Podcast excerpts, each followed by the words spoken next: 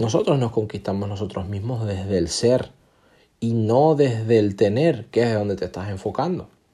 Quiero tener esto, quiero tener lo otro. ¿Sabes? Las personas quieren tener muchas cosas. Bueno, pues cuando yo tenga, pero nadie se enfoca en el hacer. Te diría que te enfocaras en el ser, pero obviamente hay un puente entre el ser y el tener, y es el hacer, y es qué vas a hacer cada día. Solamente te vas a dedicar a consumir, solamente te vas a dedicar a observar a tu alrededor o verdaderamente vas a trabajar. Te lo aseguro, la fortuna no es para la gente que desea el cambio. La fortuna es para la gente que trabaja por el cambio.